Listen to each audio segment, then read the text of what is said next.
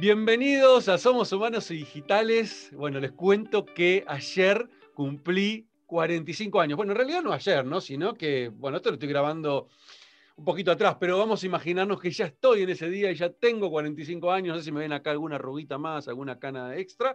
Este, así que hoy, 7 de diciembre, que se estrena este episodio, ya tengo 45 años, estamos en diciembre, se termina el año, no lo puedo creer, año por demás extraño que hemos vivido. esperemos que no nos vuelva a tocar algo así nunca más, por lo menos en esta vida. Em, así que Miren, hoy traigo una invitada em, especial porque toca un tema que a mí me apasiona, que me parece fascinante, que por suerte el mundo de las organizaciones está empezando a darse cuenta de la importancia de este tema. Ella es Flor Lafuente.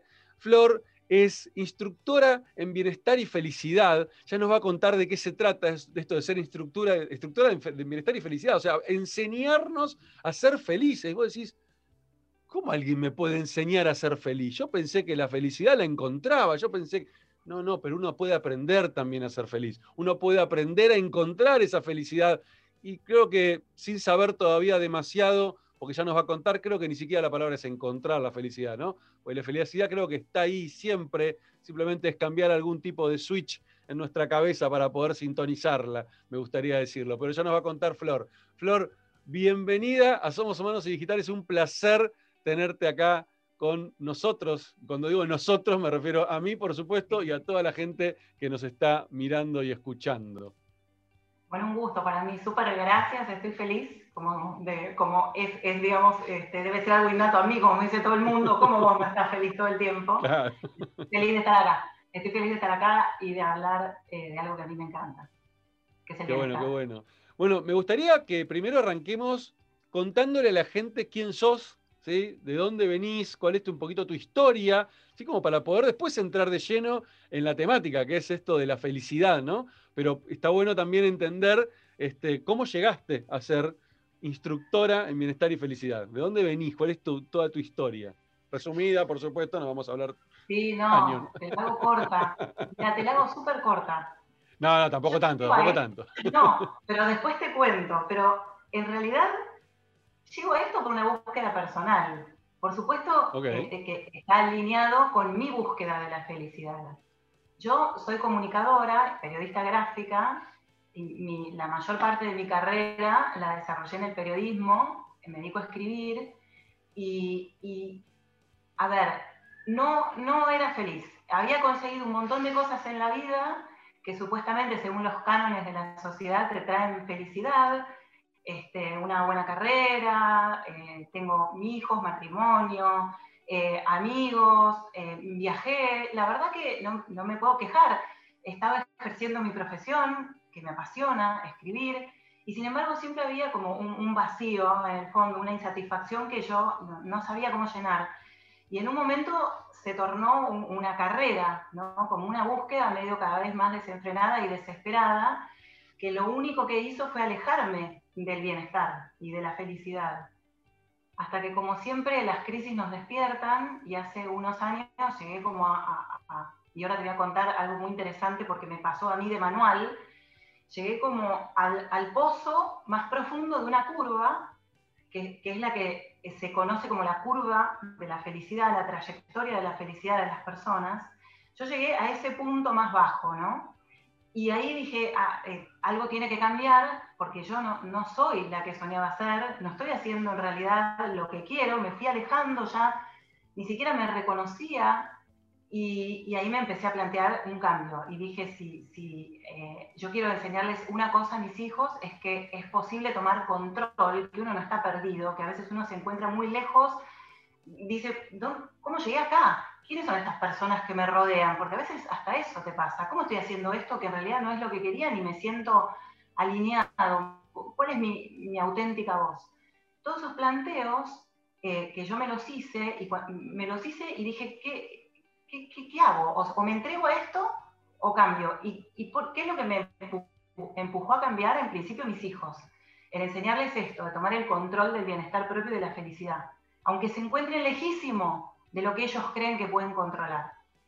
Y ahí empezó el, camino de búsqueda. ¿no? Y, esto que yo te contaba que es de manual, es de manual porque está definido por, por, estudios hechos por economistas, economistas reconocidos de grandes universidades, que investigaron esto de la trayectoria de la felicidad. Entonces uno empieza su vida como acá, como cuando es bebé, ¿no? Bien, todo bien. Y todo es una curva hacia abajo, hasta que alrededor de la mitad de nuestra vida, a, los 47 años dicen que es el, pico, pero ah, entre los 40 y los 55... Por eso la famosa crisis, ¿no? Que arranca a los 40, supuestamente. Exacto.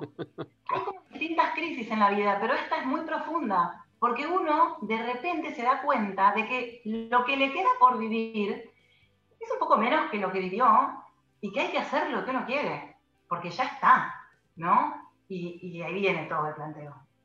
Y ahí fue que yo me puse a, estudiar por mi cuenta, hice un montón de cursos, recorrí todos los caminos que te imagines, espirituales, eh, de lectura de filosofía, hice de todo hasta que llegué a lo que realmente me cambió la vida, que fue estudiar ciencias de la felicidad en realidad es, eh, una disciplina que trae conocimiento de varias disciplinas, básicamente de la psicología positiva y las neurociencias. Y todo lo que las otras disciplinas, como la economía, el comportamiento, la sociología, la biología, tienen para decir sobre el bienestar humano. Todo eso conforma un campo que es el campo de las ciencias de la felicidad, que son conjuntos de prácticas y conocimientos que uno puede aprender, eh, implementar en su vida para intervenir en, distintos, en distintos aspectos. Ahora que está tan de moda la palabra hacking, como, sería como hackear, pero más que hackear, porque esto es algo que te obliga a cambiar el modelo operativo de tu vida. ¿Cuáles son tus hábitos? ¿Cómo a cambiar la manera de pensar, la manera de manejar las emociones, la manera de aprender, la manera de relacionarte con tu cuerpo, es, es todo. Es un cambio y es un trayecto para toda la vida, ¿no? Entonces yo estudié esto, que es un, es un, es un campo nuevo, que lo dicta Tal Ben Shahar, que es, el, es un ex profesor de Harvard, el mayor experto en felicidad en este momento. Hay, hay un montón, digamos, de especialistas del campo de la psicología positiva, pero él inauguró este terreno de la ciencia de la felicidad y armó una universidad porque se fue de Harvard para armar esto. Y yo debo ser la segunda camada que estudió con él. Y nosotros ¿qué pasa? Somos parte de, esta universidad, todos los alumnos, y todas las semanas nos juntamos con él. es como una familia. Entonces, ¿qué hacemos? Compartimos prácticas, nos enteramos de las últimas investigaciones, él nos ayuda a armar estrategias o, experimentamos cosas nuevas, como lo que estuve publicando en LinkedIn hace poco sobre Wim Hof, que es este, te lleva a la resistencia máxima del frío para fortalecer tu, tu sistema inmunológico. Bueno, experimentamos cosas así medio alocadas, pero fundamentadas en la ciencia. Todo esto es científico. Está probado por más de 35 años de práctica. Nada es, este, a ver, este, ayer. No, está probado eh, con resultados positivos. ¿no? Qué interesante. Así que bueno, eh, eh, es, un método. Qué interesante. El, caso este de Harvard es fantástico, ¿no? Porque por lo que había leído en su momento, este, la, cátedra que dictaba, ¿cómo se llama? Siempre me olvido el nombre. Tal Ben Shahar. Bien, me cuesta hasta pronunciarlo. Sí, es difícil el nombre, tal vez eh, eh, llegó a ser una de las, de las cátedras con mayor concurrencia, ¿no? De Harvard. Sí, sí, fue la más concurrida de toda la historia de Harvard. Desde que Harvard se fundó hasta que él se fue, y de hecho nadie la superó. Impresionante. Él empezó teniendo tres alumnos en la, y era el curso de felicidad, que no era obligatorio, pero lo cursaban los alumnos que se querían anotar. Al año siguiente tenía 300 y así terminó con mil y pico iban los padres de los alumnos, iban periodistas, políticos, líderes, ejecutivos, y bueno, nada, fue, fue eso lo que lo catapultó a, lo que está haciendo hoy, ¿no? El, efecto del boca en boca, ¿no? El word of mouth. Sí, y el cambio porque la gente, pero además claro, claro. la, gente cambiaba, le generaba, claro, claro, Le daba felicidad. Yo te hice el curso y él dice que él analizó muy bien cuánto tiempo tenía que durar esto. Él empezó con una certificación de un año, porque dijo, menos de un año no logra un cambio en una persona. Son, eh, además de lo que estudiamos, son prácticas y ejercicios diarios que tenemos que hacer, ¿no? de, todo tipo. Y, realmente hay, al año hay, vos ya venís con un clic importante, porque cuando empezás a transitar este camino ya te cambió la cabeza. Pero hay una, hay como, un, como una velocidad crucero que agarras en un momento. Y empezás te queda como ese saber, ese conocimiento de que podés volver a algo cuando la adversidad sea muy fuerte, sabes a qué volver. Y no es lo mismo que no saber a dónde volver, porque hay un eje. De repente hay un eje, hay una alineación de, quién sos, con el propósito, con, tu salud física, con tus ganas de aprender, como no, es, es un todo. Y eso se contagia. Entonces, automáticamente es como la muñeca rusa, ¿no? Como todos los círculos que te rodean se empiezan a ver beneficiados de, esto. Que es hermoso. Qué, interesantísimo esto, Flor. Em, y, esto, y esto de alguna manera eh, demuestra justamente el interés que hay en la gente, ¿no? Porque que haya sucedido eso, de que tantas personas este, se interesaran y, terminaran siendo la cátedra más concurrida de Harvard en la historia, eso demuestra el interés que hay en el ser humano innato, ¿no? De, buscar, de encontrar esa felicidad y, como vos decís, es contagioso, porque cuando vos ves a alguien feliz, excepto que estés en un estado muy oscuro, ¿no? Y que eh, ese estado de felicidad te puede generar un contraste tan fuerte que, genera rechazo, lo contrario. Este, pero en general no es así. Este, uno se siente muy atraído a ese tipo de cosas. De hecho, cuando te encontré, que me recomendó una, una, chica que está haciendo un curso con vos, me dijo, tenés que entrevistar a Flores, una divina, no sé qué, está haciendo algo que es fantástico. Hice clic, entré en tu perfil, empecé a leer y dije, no lo di ni medio segundo, ahí mismo te escribí. O sea, y es eso, ¿no? Se genera ese contagio. Bueno, y no solo eso, sino que después te escribí por WhatsApp y te dije, che, quiero hacer el curso. Este, eh, Claro, pero porque, porque genera eso, o sea, que definitivamente, por lo menos a los que, a los que tenemos encima esta búsqueda tan innata de estar buscando siempre el, mejorarnos, el crecer, el, el, conectarnos con nosotros mismos, y creo que cada vez hay más gente de eso, y lo estamos viendo hoy en las, organizaciones, ¿no? De tener organizaciones que tienen gerentes de felicidad. Ya, hasta el concepto de, de, recursos humanos está cambiando, entender que las personas felices trabajan mejor. Mira, yo doy una, yo doy varios workshops con, clientes y en uno de los workshops hablo mucho de esto de las resistencias al cambio, de, la, importancia este, de, de, entender por qué nos resistimos, hablo un poquito de neurociencias y hablo de esto de, eh, hay un concepto eh, que se llama SCARF, no sé si lo escuchaste hablar, de David Rock, que, es un concepto eh, lo que dice, lo que dice es un neuro, es un tipo que estudió mucho el tema de neurociencia y entendió, bueno, y entendió el concepto este de que eh, los seres humanos en, cinco dominios distintos nos sentimos atraídos o, o sea, nos sentimos eh, sí, atraídos o rechazados o, sentimos amenazas ante cierto tipo de actitudes que pueden suceder en la organización, ¿no? no sé, por ejemplo, cuando, cuando invaden mi estatus, y yo soy una persona que valoro mucho el estatus, de golpe que el día de mañana, no sé, yo tenía mi estacionamiento en, en la oficina este, exclusivo para mí, mañana la organización decide cambiar y sacan los estacionamientos exclusivos y todos te podemos estacionar donde queremos y yo me voy a sentir mal. ¿Por qué? Voy a sentir que me amenazaron mi estatus. Bueno, él lo que mostraba es que las personas que se sienten amenazados, cualquiera de estos dominios que él define en, este, en esta sigla SCARF, eh, se vuelven menos inteligentes. O sea, el, estrés que te genera, ¿sí? te hace menos inteligente. O sea, y, ese estrés obviamente te hace menos feliz, ¿no? Obviamente esas personas son menos felices porque se ven amenazadas en ámbitos donde ellos se sienten seguros y, al contrario, cuando te sentís recompensado, sentís que tu estatus está valorado, la palmadita en la espalda, ¿no? Eh, eso te hace, te hace más feliz, por supuesto, sentís una, tenés una sensación de felicidad y te hace más inteligente. Y no estamos hablando de ser más, eh, eh, digamos, que tengas mejores resultados en el trabajo. Obviamente es, una, es algo que sucede, pero habla de inteligencia. Y eso a mí me, me voló la cabeza. Cuando escuché eso y empecé a leer sobre el tema, dije, wow o sea, nuestra inteligencia está ligada a lo emocional y eso es fantástico. Porque, porque viste que instintivamente lo sentís. O sea, son esas cosas que yo instintivamente yo sentía que, y sí, esto tiene sentido, pero hasta que no lo leí explicado desde la ciencia era como que, digo, ¿cómo lo puedo explicar esto? No lo sé, pero es verdad. O sea, la, inteligencia está afectada por las emociones y eso me parece fundamental comprenderlo hoy y más en el mundo de las empresas.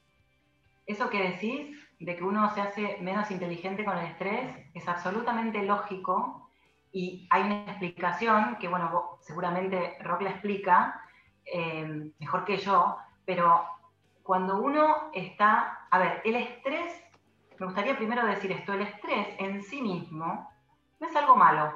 El estrés depende mucho de cómo uno lo interpreta, porque el estrés es una respuesta natural del cuerpo a una situación que puede ser un desafío o una amenaza, ¿no? A ver, en, la historia, eh, eh, el estrés nos ayudaba a huir del león que nos iba a comer. Entonces, ¿qué Si yo no me estreso, me quedo parado y el león me morfa. Exactamente.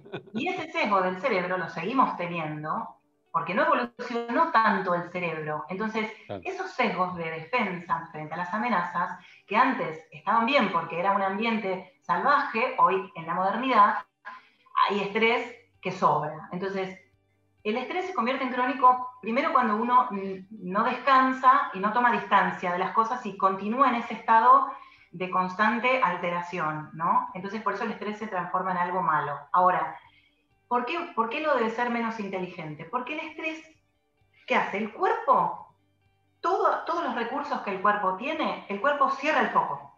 Entonces, ¿qué mira? La amenaza, la amenaza, el león, el no le importa, no digiere, el estómago, no pasa nada más, no escuchas el león que te está amenazando. Entonces vos decís, el estatus, me sacaron el, estacionamiento, me sacaron el estacionamiento. Eso te, te reduce, y en vez de tener amplitud mental, la mente se cierra. Pero es natural, es un recurso del cuerpo para atender la amenaza.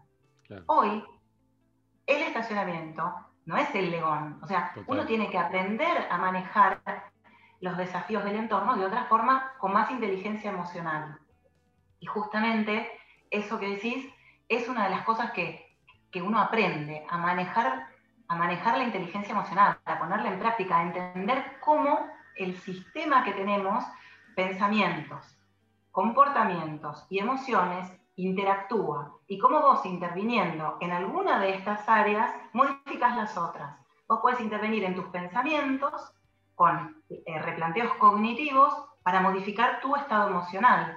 Podés intervenir en tus comportamientos también para modificar tus emociones y tus pensamientos y viceversa. Todo, para todo esto hay prácticas, ¿no? Esto se aprende.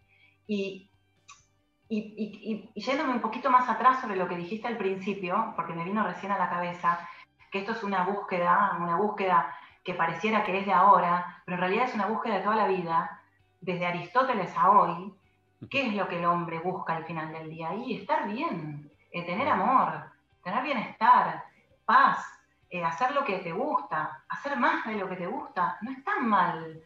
Porque también hay una cosa que parece que es inmoral querer ser feliz.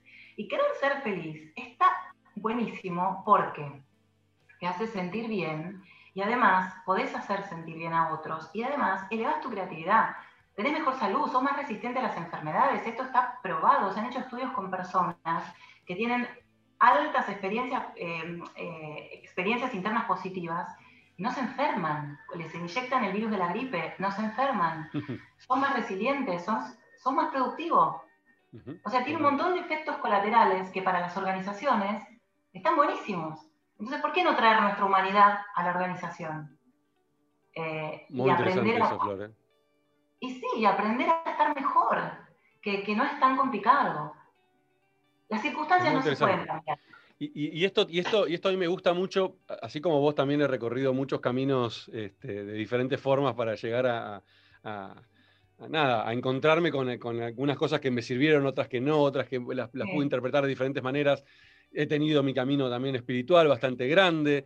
Em, y vos sabés que es interesante esto que decís, porque recuerdo patente cuando, cuando en uno de mis procesos, de mis caminos espirituales, em, adquiero este concepto de, ¿no? El famoso concepto de que nos enfermamos en realidad de acá, ¿no? Que la mayoría de las enfermedades son generadas por nosotros que es todo un tema, ¿no? Que hay que pisar, es como hay que tener mucho cuidado con esto porque sabemos cómo es la sociedad y cómo se puede interpretar. De hecho, el otro día, no sé quién fue una famosa que salió a decir esto en Twitter, eh, no, en, Instagram y se armó un quilombo, ah, la incineraron, en la incineraron en todos los medios. Porque claro, es un tema delicado, ¿viste? Andar a decirle a una persona que acaba de perder a su padre de cáncer, no, flaco, tu papá se murió porque él quiso, porque se lo, bueno, es muy heavy. claro, es muy heavy, ¿no? Es muy heavy. No así, em, porque es inconsciente también, ¿no? no. Claro, exacto. Bueno, pero, pero no explicárselo igualmente. O sea, en ese momento no, y se va a enojar. Y, digo, eh, pero la realidad es que sí, es, eh, casi todas las. Y me, quiero arriesgar a decir todas para que no me mate nadie. este, pero es, lo que vos decís es así. Mira, yo cuando hice ese proceso, y que después me di cuenta, claro, que es parte de mi de, cómo, cómo, eh, cómo volvía a, de alguna manera, a, a, recablear mi cerebro, ¿no? Este, eh, yo dejé de enfermarme. Yo tenía asma, por ejemplo. Yo tenía asma y un asma leve, pero asma y me agarraba todos los. Cada otoño y cada primavera yo caía con asma, caía con resfrío, caía con, con todas mis alergias. Y a partir de ahí, nunca más, desde el año 2009 hasta hoy, no volví a tener. Y perdón, sí tuve, perdón.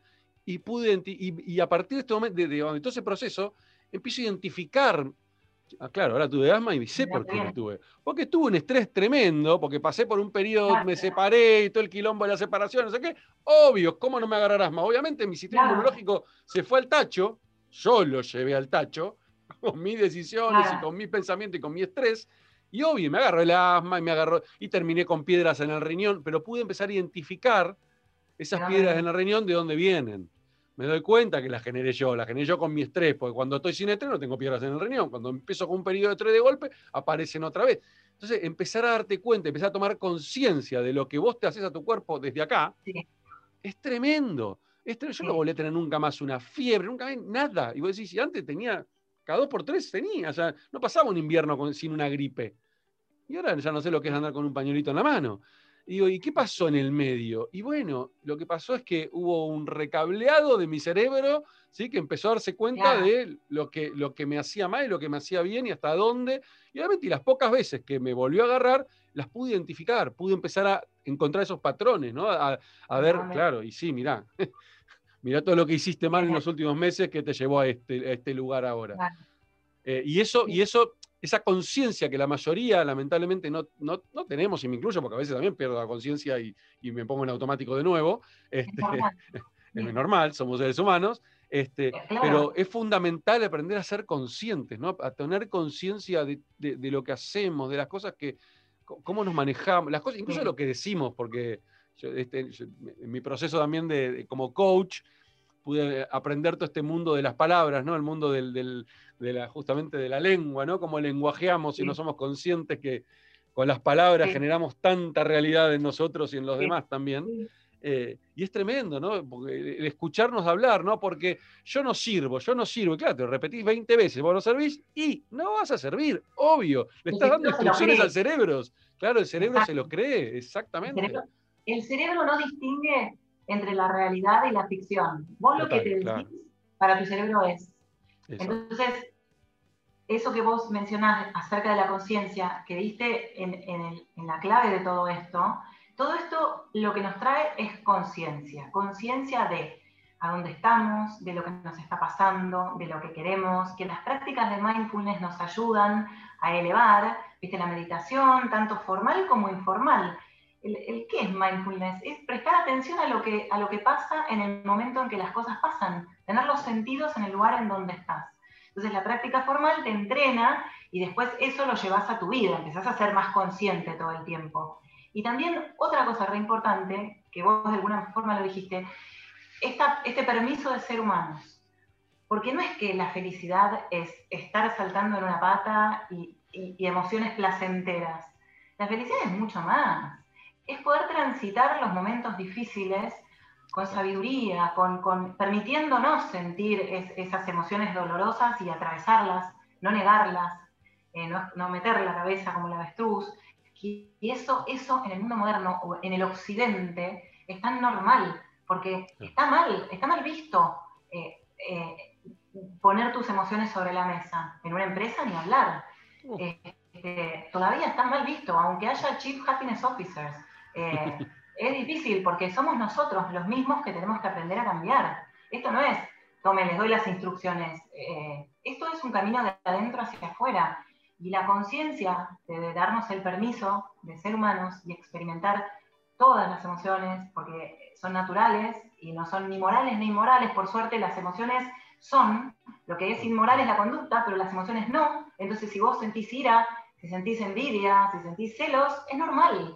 Tenés que aprender a ver cómo, lo, cómo te dejas fluir, eso sin que afecte ni te dañe a vos. ¿Cómo, cómo, la, ¿Cómo la gestionás? Pues ni siquiera se trata de controlarla, ¿no? Porque controlar no la podés controlar. No. ¿Cómo la gestionás? Exacto, exacto. ¿Cómo, la, ¿Cómo gestionás? Y hay muchas prácticas. Y la gente por ahí, yo tampoco lo sabía. De hecho, al no saber qué, uno, qué es lo que buscas cuando buscas felicidad, la buscas en los lugares equivocados, la buscas en las metas. Y si bien las metas afuera, traen, afuera, ¿no? Es, el problema es ese también. Claro, en el afuera, pasto más verde del vecino. Tal cual. ¿viste? Tal cual. Y, y- y no está ahí, porque te vas al pasto más verde del vecino y, y por ahí por un segundo sentís el bienestar de estar ahí parado y después volvés a tu nivel de infelicidad previo. Eh, entonces, ¿qué pasa? El viaje, la felicidad es un propósito, el último propósito de la vida, pero es, es un medio para llegar al propósito también. Es un medio y es un fin. La felicidad se tiene que convertir en una actividad. Es, se alcanza la felicidad de forma indirecta. Yo no me levanto y digo, hoy voy a encontrar felicidad, me agarro un frasco y me la tiro. Tengo que practicar algo, ¿no? Que me- ojalá, pero tengo que hacer algo que me haga bien, que puede ser en un montón de ámbitos, puede ser aprendiendo a- algo, haciendo gimnasia, comiendo saludablemente, estando con amigos, no sé, un montón de actividades. Y, y- y esta búsqueda es una práctica, por eso la felicidad es una práctica. Por eso no, no un día, siempre hay que tener una meta más allá, siempre puedes estar un poco mejor. Vos un día no decís, ya estoy re bien, ya está. No, porque después te levantás y pasa algo y estás mal. Claro, exacto. Exacto. No es así la felicidad. Ah, no es que estoy feliz. Exactamente. Este mes estuve feliz. No, son momentos. este, Son momentos, claro, claro. Y está bien. No, es- no es que, Claro, no hay que castigarse. No, no logré No. sostenerlo durante todo el mes. Nadie lo Olvidate, el mismo día tenés un montón de momentos. Lo que pasa es que está bueno saber que podés producir esos momentos de bienestar. Claro, claro, ¿no? claro, claro. Hay, una, hay un concepto que, que- que estudiamos que, que viene, de- viene del arte y se llama eh, mi- es mirada apreciativa. A ver, vos tenés que aprender a ponerte, como ponerte los anteojos de, de- de mirar lindo, ¿no? Te ponés Ujú. la mirada apreciativa y salís de tu casa así valorando, ¿no? apreciando lo que hay a tu alrededor. Vos sabés que se hizo un experimento que a mí me resulta fascinante con un violinista eh, muy, muy famoso, eh, se llama Joshua Bell, el violinista. Un chico joven, va joven, ahora de, de 40 y pico de años, pero bueno, es joven. Es uno de los mejores violinistas, es joven. como 45. Eh, está, estaba en la curva de la infelicidad, estaba entrando. No, pero le, le- le propusieron ir al subte, de, al, al subte de, al metro de Washington a tocar el violín. Ah, el hay un video de eso. Como si fuera- Hay un ¿Lo video en? YouTube, ¿no? Me parece que lo vi. Sí, sí, Sí, es sí, genial. ya sé cuál es. Uy, es tremendo, es tremendo ese video. El Es tipo tremendo. es un capo, la gente Seguilo paga- contando, seguilo contando para la gente que no lo conoce. ¿no? Claro, la gente paga cientos de dólares para ir a verlo al Carnegie Hall y él va al metro con una boina, la pone ahí y empieza a tocar su Stradivarius de 3 millones y medio de euros, tocando lo que toca en el, en el teatro. Este, bueno, podés creer que en el lapso que estuvo, y todo esto está filmado, de la gente que, que- que pasó por ahí, que fueron miles, solamente una persona lo reconoció, una. El resto ni se detuvo a escuchar la maravilla que estaba tocando y juntó 30 dólares, así, como con toda la furia. Entonces, ¿qué, qué- qué- qué quisieron comprobar los que hicieron este experimento? Que cuando uno no está en el entorno adecuado, no se pone la mirada, si vos vas al museo o al teatro, te, va, te maravillás, oh, mira este cuadro, Claro, oh, claro. oh, mira esta estatua. En cambio, si vas a una tienda turca y de repente hay un, un original de, no sé, está el David porque se la afanaron y está en la tienda turca, ni, ni, ni lo mirás. Sí, sí. porque no tenés la mirada del momento, la mirada apreciativa puesta. Claro. Y eso me resulta increíble, ¿no? Que uno se la ponga y se la saque porque está en piloto automático con tanta facilidad, no te das Ah, cuenta. eso te iba a decir, eso, eso, es- eso es porque vivimos en automático muchas veces. Claro, Va, muchas veces no, la mayor parte del tiempo vivimos en automático. vivimos todo el tiempo, pero es normal, ¿no? Ah, normal, Porque, sí, sí. Es la naturaleza y la condición humana. No, aparte, si no, el cerebro se cansaría muchísimo si, si tuviera que estar todo el Claro. tiempo. Claro. Entonces, por Claro. default, va, va a intentar ir en automático siempre que pueda. John Kabat-Zinn, que es un médico y experto en mindfulness y fue uno de los primeros que trajo las prácticas a Occidente hace como 50 años y las usa en medicina, para, por ejemplo, en terapias para el dolor, gente que tiene enfermedades muy extremas y sufre mucho. Él, tiene todo un programa eh, basado en la, meditación y en prácticas de mindfulness para mejorar el estado de los pacientes y la verdad que tiene resultados excelentes. Y él dice él, es un defensor de la meditación eh, y, sostiene que hay que meditar todos los días y, yo creo que es así. Él dice que uno tiene que pensar a quién, por ejemplo, a quién se lleva la ducha a la mañana. Porque vos te vas a mm. duchar y ¿con quién te estás duchando? O sea, ¿a dónde está tu cabeza? ¿Con quién dialogas? ¿Quién está con vos? ¿Te estás duchando o estás con alguien? ¿Qué estás haciendo? Está bueno aplicarlo todo en tu vida, ¿no? Sí, sí, estar presente, estar, estar presente y consciente, es tremendo. Claro, ¿dónde estás? Claro. ¿Dónde está tu cabeza? ¿Estás acá o en otro lado? es genial. Sí, sí, este, me parece, me parece... Mirá, vos sabés que mientras hablabas antes, me, me, acordé de algo que, en su momento lo usé bastante. Ahora, la verdad que hace mucho no lo uso y de hecho, gracias por traérmelo sin saberlo. algo que vi en su momento con una, con una coach en este proceso espiritual, que trabajé bastante, em, que me había sido muy útil y que lo comparto porque puede llegar a serle útil a alguien que lo escuche también. Esto de, poder, eh, cómo, cómo, hacer ese switch, ¿no? Para, para, salir de ese momento en el cual por ahí estás decaído, con la energía baja, o que, este, o nada, o triste, o enojado, o lo que sea.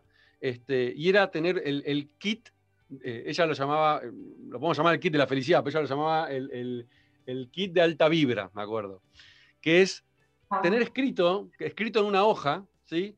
Todas aquellas, una hoja en el celular, digo, en cualquier lado, unas notas, donde quieras, todas aquellas cosas que cuando las haces te conectan con esa, con esa alta vibración, ¿no? Con esas cosas, con la, felicidad, con...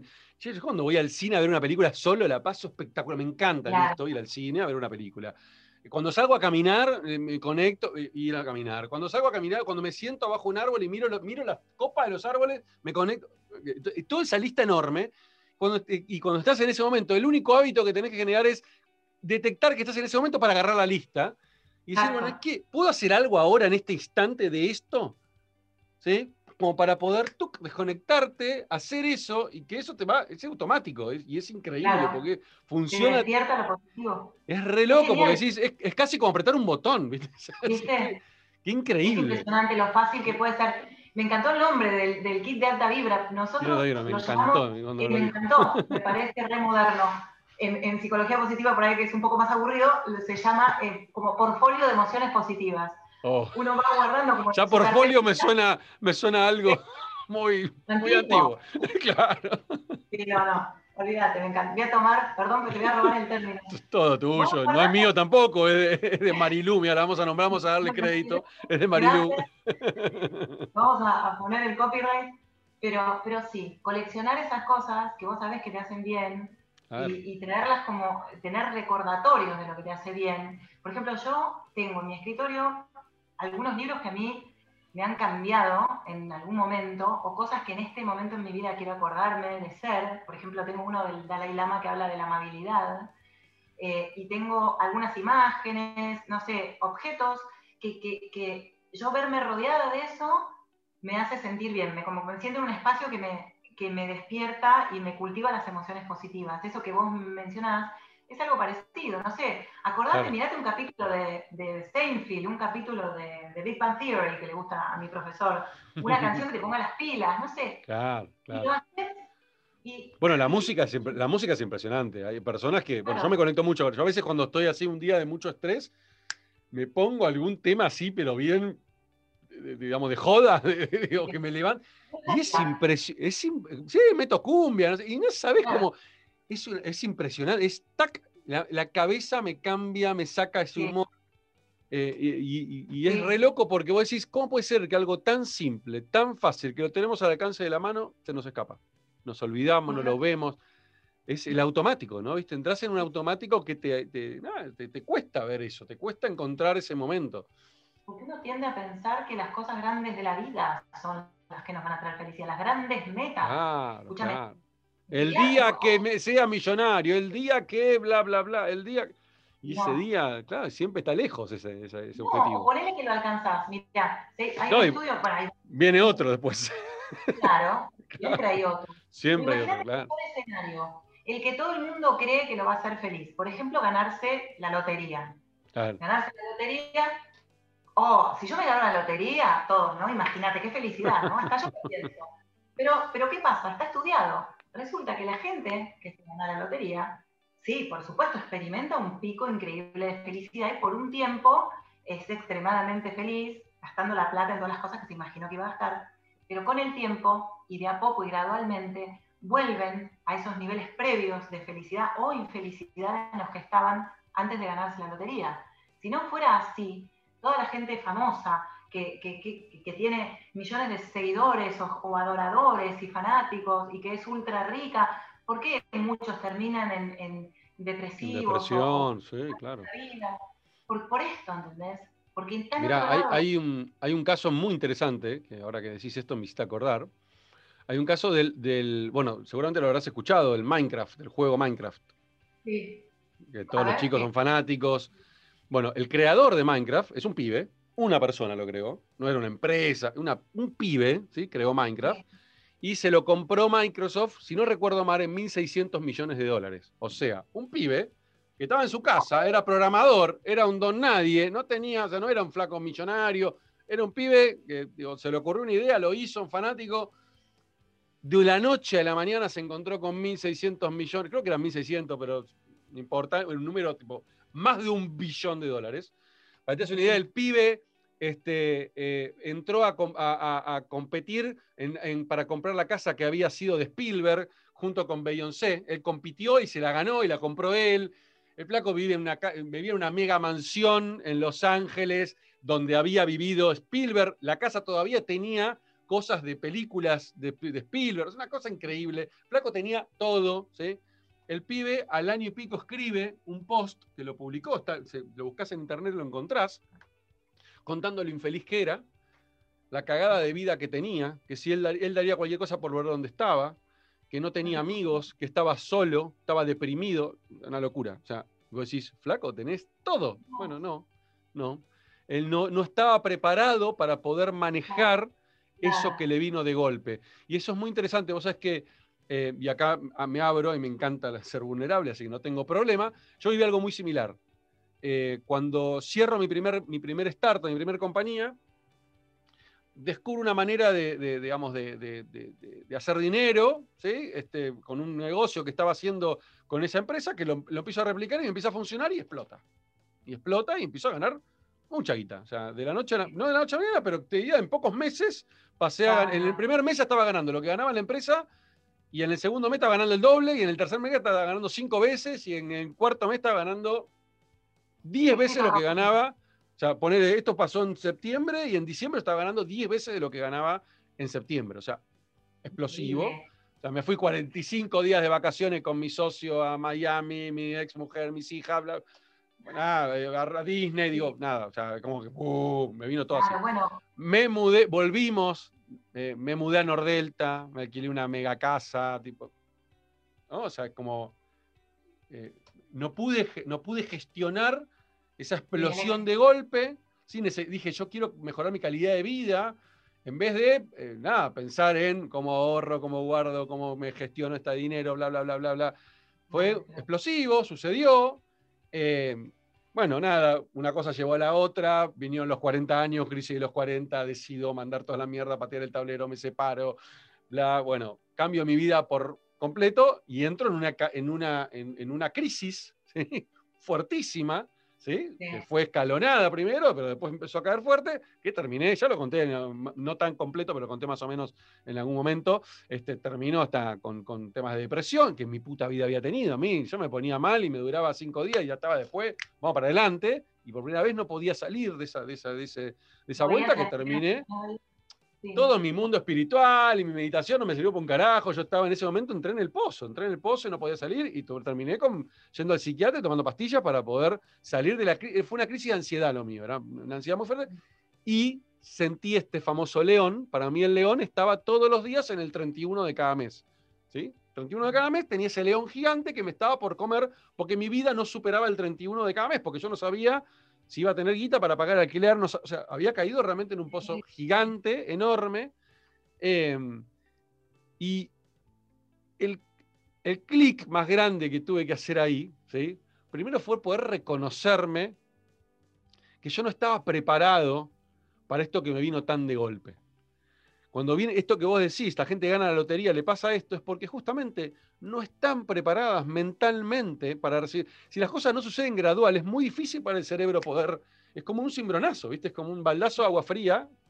Eh, hay personas que sí están preparadas, ¿no? Pero yo no estaba preparado y muchas personas no están preparadas para ese tipo de cosas.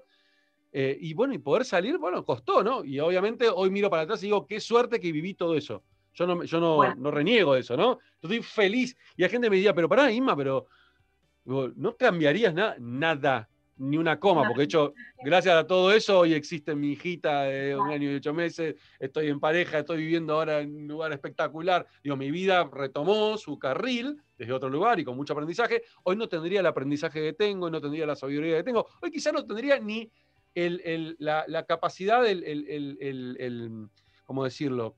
Eh, el autoestima ¿sí? necesario para decir, me pongo frente a una cámara y lo cuento, y hablo con vos y entrevisto gente. Todo eso fue gracias ¿sí? al haber vivido todo esto y, haber podido mirar el aprendizaje que me dejó. ¿sí? Y eso lo veo mucha gente que, o sea, y este tipo, yo lo leí a este tipo y digo, wow, que debo poder hablar con él y ayudarlo, ¿no? Para que vea que hay salida, no es, es imposible, que no pierda toda la guita que tiene. Tal cual. El, el, todo lo que, eso que contás, que más o menos de alguna u otra forma, probablemente muchas personas atravesaron de distintas maneras. Vos es que, porque el éxito rápido es lo peor que te puede pasar. Yo también lo experimenté, ¿eh? Eh, porque no aprendiste lo suficiente y llegás a, una cima sin tener la preparación.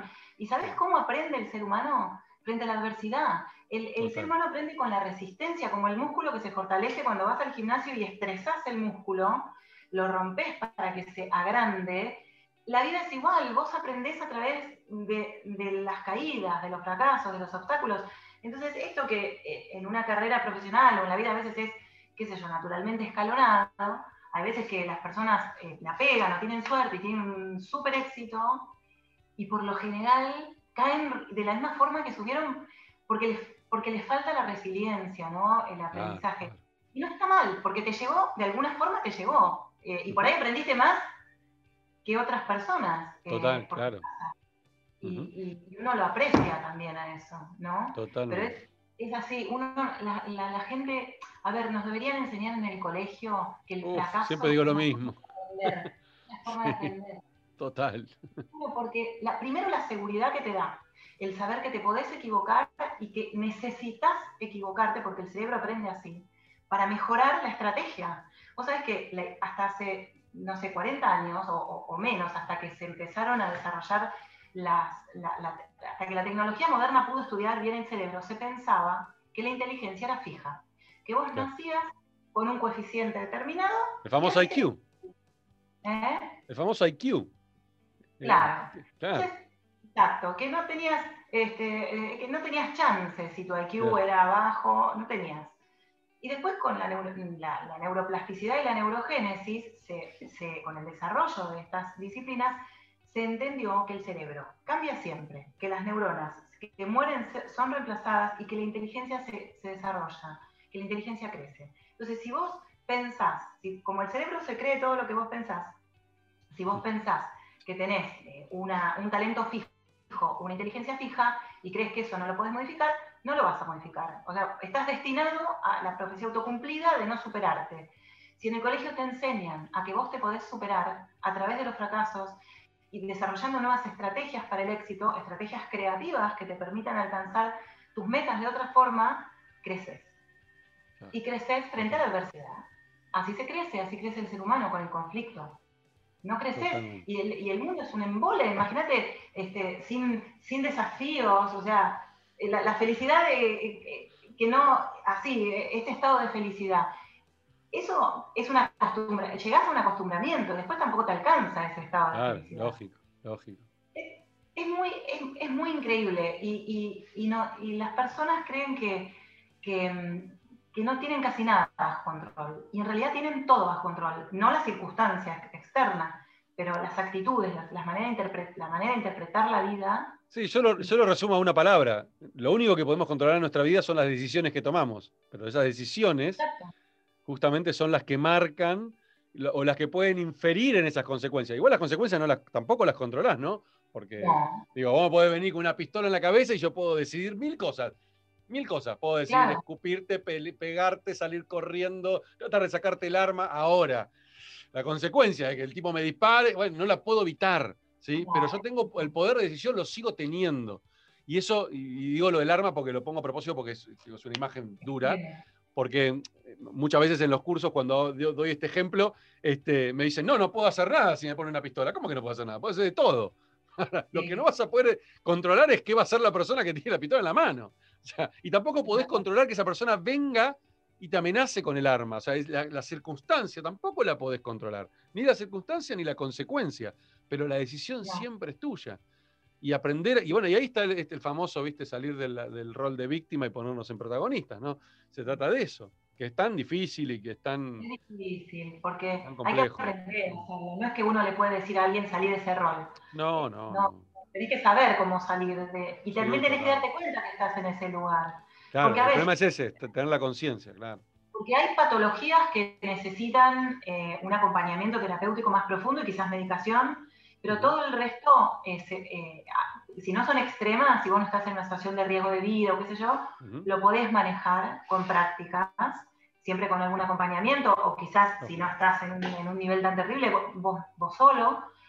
Em, lo importante es saber que, podés cambiar las cosas, que podés tomar control de un montón de cosas, que podés replantear tu, tendencia, porque, a, ver, algunos nacemos con tendencias más pesimistas, otros más optimistas, otros más negativos, otros más positivos, pero podemos actuar sobre las tendencias y las podemos modificar. Entonces, si vos tenés una tendencia al pesimismo y vos sos consciente, vos tenés que estar todo el tiempo atento así no te está tomando esa, esa, tendencia que tenés en un momento y no estás empezando a, a, ver las cosas como una catástrofe, cuando en realidad son pensamientos irracionales. Bueno, esas son las actitudes, las decisiones que vos decís que nosotros podemos tomar, ¿no? sí, sí, esto que, esto que, decís de, em, me suena a algo que, que, hablamos en coaching de, de, em, dejar que las emociones nos tengan, ¿no? Mm. Tener, eh, tomar conciencia de que nos está teniendo la emoción, la emoción nos está controlando a nosotros en vez de nosotros poder gestionarlas. Este, pero, hay pero bueno, hay, emociones que son imposibles, hay emociones que son, eh, como hablábamos al principio, ¿no? que son naturales. ¿sí? El miedo, la ira, son emociones que de hecho está demostrado también en las neurociencias. Son, creo que son 125 milisegundos, tarda una emoción primaria en pasar del cerebro a, manifestarse. Entonces, claro, olvídate, ¿no? nunca la vas a poder controlar de esa manera. Ahora, podés gestionarla después de que esa emoción vino, identificarla, reconocerla, dejarla que suceda y, bueno, ¿qué hago con esta emoción? Pero después hay emociones que son secundarias, ¿no? Esas emociones que, este, no sé, el rencor. El rencor es una emoción secundaria, es una emoción que uno puede gestionar. Claro, porque viene después, es una emoción que ya no, es, no son yo no, siento rencor en 125 milisegundos, no. El rencor viene, es una acumulación de ira con el que genera rencor. Ese tipo de emociones las podemos trabajar y eliminar de nuestra vida si, si, lo logramos. Este, pero las primarias no, y eso, y eso es clave, ¿no? Poder darnos cuenta de lo que vos decías al principio. No podemos evitar tener ira, no podemos evitar que algo nos, nos dé miedo de nuevo, dependiendo qué. Hay un video muy lindo, no sé si lo viste, de Will Smith, que él cuenta, él cuenta eh, su experiencia tirándose de paracaídas. Y es, es, espectacular buscarlo. Después te lo paso, te, en YouTube. pero básicamente lo que él dice es, eh, eh, habla de los dos tipos de miedo, ¿no? El miedo, el miedo natural, innato, el que nos sirve para defendernos del león en la selva, ¿sí? que es el miedo fantástico y lo necesitamos. Y después está el otro miedo, que es el miedo que construimos que en uno de los libros que a mí me, encanta, que es Los Cuatro Acuerdos, el, no, no, hagas suposiciones, ¿sí? que es el, suponer te genera miedos mentales que están en tu cabeza, no existen. Y él decía, por ejemplo, en su experiencia de tirarse paracaídas, días previos, claro, se empezó a hacer en la cabeza uy, no, que esto es tremendo, que el cagazo, que no sé, voy a poder, no sé qué, y no, y ¿por qué se me ocurrió la idea de tirarme en paracaídas? ¿Y por qué encima le conté a mis amigos que ahora ellos están totalmente cebados y yo no sé, no estoy seguro? Entonces, dos días sin dormir, no pudo desayunar la, la mañana que tenía que ir a tirarse paracaídas porque estaba con el estómago revuelto, los amigos la noche anterior todos disfrutando, él tomando cerveza, él no pudo hacer nada. Bueno, llegó el momento y él dice, me, me paro ahí, me tiro en el paracaídas y de golpe fue la mejor experiencia que viví en mi vida. Dice, fue increíble, una cosa, una paz. Y, me, eso me ayudó a pensar de qué me sirvió ese miedo, que me hizo vivir los últimos dos días para el culo, perdón por la expresión, sufriendo, pasándola mal, no disfruté con mis amigos, no pude desayunar. ¿De qué me sirvió ese miedo? ¿Y de dónde vino ese miedo? Y, ahí nos... Es, fantástico. Es buenísima la anécdota, pero aparte ilustra re bien eh, eh, lo que estás diciendo. En, los budistas le dicen a eso la segunda flecha, la segunda flecha de Buda. La primera es la circunstancia que te genera un miedo, un dolor, algo, y eso no lo, es inevitable, no, no depende de vos. La segunda flecha que recibís es la que vos te, te clavas, ¿no? Con esto, con, este rumiar sobre la situación y el sufrimiento, ese sufrimiento que vos te provocás con el pensamiento constante sobre, ¿no? sobre eso que te asusta o lo que sea. Pero es tal cual, es así. Así somos, así funcionamos naturalmente los seres humanos. O sea, claro, es, nuestra, naturaleza, claro. Tiene algo más. Sí, así, así funciona la, naturaleza humana. Pero y, así, está bueno ser consciente. Claro, consciente. Lo interesante es esto, es saber que em, esto lo podemos trabajar y lo podemos gestionar. Digo, que si bien es natural, también es natural poder gestionarlo y poder trabajarlo. O sea, podemos eh, interceder sobre eso. Sí, saber, como vos decías, que estás tomado por una emoción y que no es la catástrofe y el fin del mundo, que esto también pasará, ¿viste? Porque eh, todo pasa al fin y al cabo. Eh, mira, hay una. Ah, menos, la, muerte. No, bueno, claro, menos la muerte. mira, hablando, de, hablando de la muerte, hablando de la muerte, la muerte es algo que nosotros nos podemos poner constantemente adelante para, para recordarnos lo maravilloso de estar vivos y de que esta mañana nos levantamos con el corazón latiendo y podríamos no habernos levantado. En, Roma, en, la antigüedad, a los generales romanos, cuando venían de, una guerra exitosos y, andaban con sus carruajes por la ciudad y, la gente los vitoreaba, al lado tenían siempre un, un, sirviente que les recordaba y les decía al oído, memento mori. Memento mori es recuerda morir. Es decir, acordate que sos un ser humano, que no se te suba a la cabeza la soberbia y la arrogancia, sé humilde, acordate que vos también te vas a morir. Ahora estás acá, pero mañana por ahí no. Entonces, memento mori. Acordate que te vas a morir. Y es una forma de quitar un velo de catástrofe a todo, porque uno tiende a ver las cosas como catastróficas a veces. Y este es un buen momento, ¿no? Para hablar de eso, que obviamente... Más, que nunca. cada día hace lo que puede, pero ser consciente de esto ya es un paso para mejorar. Es un día más que estamos acá y que, este, que podemos elegir o disfrutarlo o pasarla mal, pero es nuestra elección.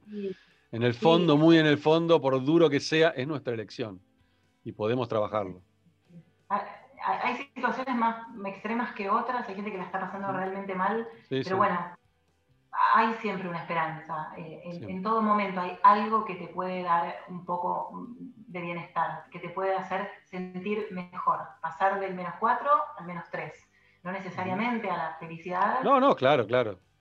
A alguna paz. Elevar, elevarnos un poquitito más. Sí, algo que te dé paz.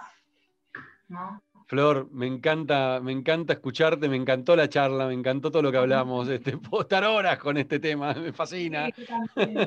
me fascina. Y esto es lo que me gusta un poco de, hacer este programa, ¿no? de poder intercambiar este, opiniones, miradas, este, que sea una, charla de café. Falta el café en el medio, este, nada más. Hay con pantalla, pero bueno, la próxima será con café, ¿verdad? Sí, total. Y última no, nos lo pasamos así, viste, como virtualmente. Ah, claro. el mate, el mate, te paso el mate y vos agarras el tuyo. mirá lo que me llegó. Se transformó. Mira, siempre, siempre al final de, cada, de cada episodio eh, me, gusta, me gusta hacer un cierre con una de las cosas que, de las cuales, de mi, mundo, de, cual también soy fanático más allá del mundo espiritual y el mundo de, las habilidades blandas, que es este, todo el mundo nerd, porque soy un nerd, nací, nací nerd. soy un fanático de Volver al Futuro. De Volver al Futuro, de Star Wars, bueno, de varias cosas más, pero Volver al Futuro y Star Wars son dos de mis, de mis, grandes, eh, eh, mis grandes amores del cine. Em, y me gustaría que te subas al DeLorean, si recordás la película, esta es la, primera película, el que viaja al pasado, que te sientes acá en el, en el asiento del conductor del DeLorean, que programes la computadora del DeLorean y viajes a tus 18, 19 años y te encuentres con vos misma te bajes del auto, te encuentres con vos y tenés pocos segundos para decirle algo a esa yo del pasado. Y esa yo del pasado, de los 18, 19, te tiene que decir algo a vos. Y sin pensar demasiado, ¿qué le dirías y qué te diría? Oh, qué bueno eso, qué bueno lo que me dijiste, pero ahora me pone muy nerviosa pensar en decir algo equivocado. No, nada, sabes que nada, nada es equivocado. Tienes razón. Yo creo que le diría que, no pierda la. le diría a esa flor que no. Flor, no pierdas la, fe en vos. No, no dejes de creer en vos. Eso le diría. Nunca dejes de creer a pesar de lo que pase alrededor. Qué lindo. Yo, hoy, ¿no? ¿Y, qué te diría? ella a mí? tendría que decir qué me diría ella a mí también. Exacto, sí, sí.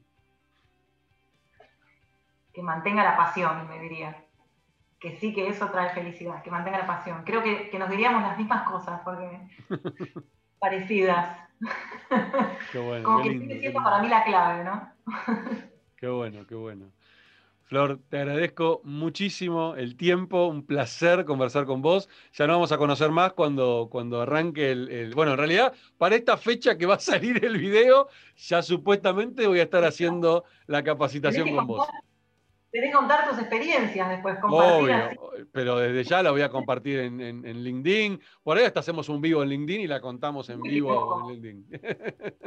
Este Una experiencia extrema. Te, vamos a ir al extremo Flor, te agradezco muchísimo. Un placer conocerte. Gracias, Ismael. Muchas gracias. Gracias. Chau, chau.